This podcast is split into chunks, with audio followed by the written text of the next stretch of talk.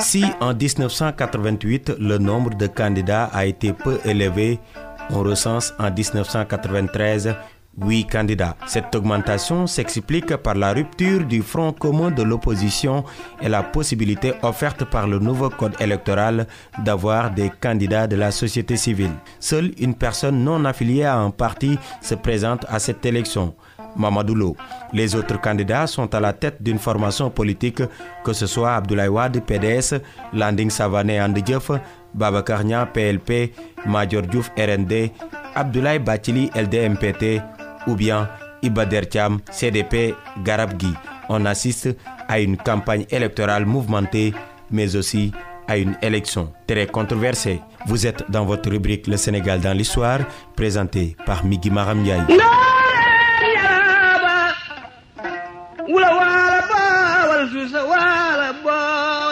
ak li ma gis sa gum bi ma jógeeg léegi su ko ñëpp defee maa fi toog incha allah. Le président sortant Abdou Diouf débute sa campagne présidentielle dans le sud du pays. Le candidat du PS expose à cette occasion sa conception de l'intégrité du territoire et réaffirme son refus de voir une Casamance indépendante. Lors de ce premier rassemblement, il présente également son programme électoral.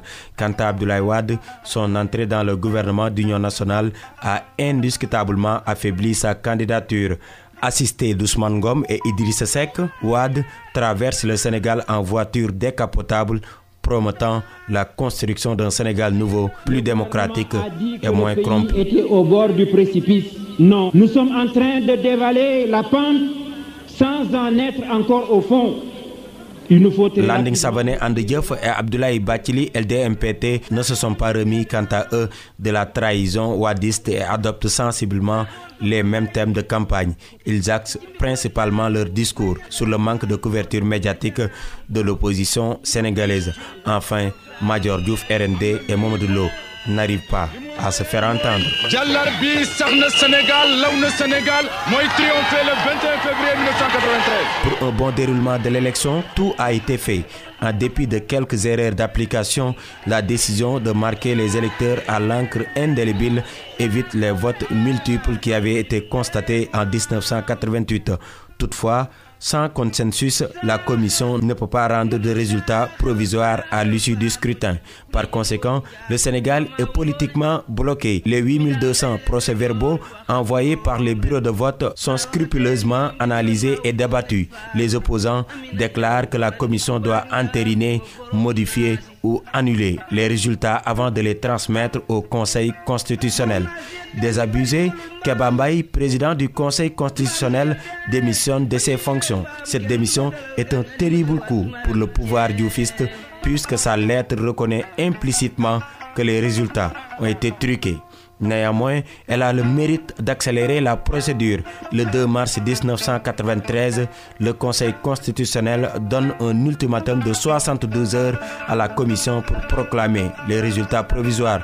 La Commission se déclare alors incompétente et donne cette responsabilité au Conseil constitutionnel. Cette situation trouve finalement son épilogue le 13 mars 1993 avec la proclamation officielle des résultats par le Conseil constitutionnel.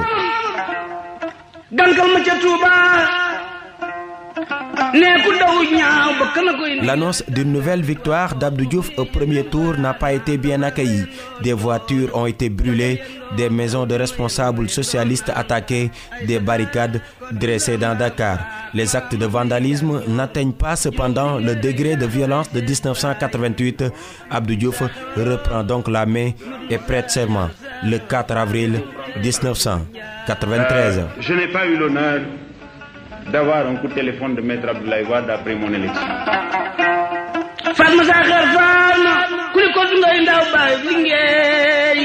À présent, la dernière partie de votre rubrique Le Sénégal dans l'histoire, la partie souvenir, et c'est l'affaire de Cheikh Diop. D'abord, le 24 juin 1837 coïncide avec la création d'un établissement dans les possessions françaises de la rivière Casamance. Le 24 juin 1901 marque l'arrivée à Dakar de Monseigneur Alphonse Kuneman, vicaire apostolique de Sénégambie en remplacement de Monseigneur Joachim Buléon qui est décédé le 11 juin 1900.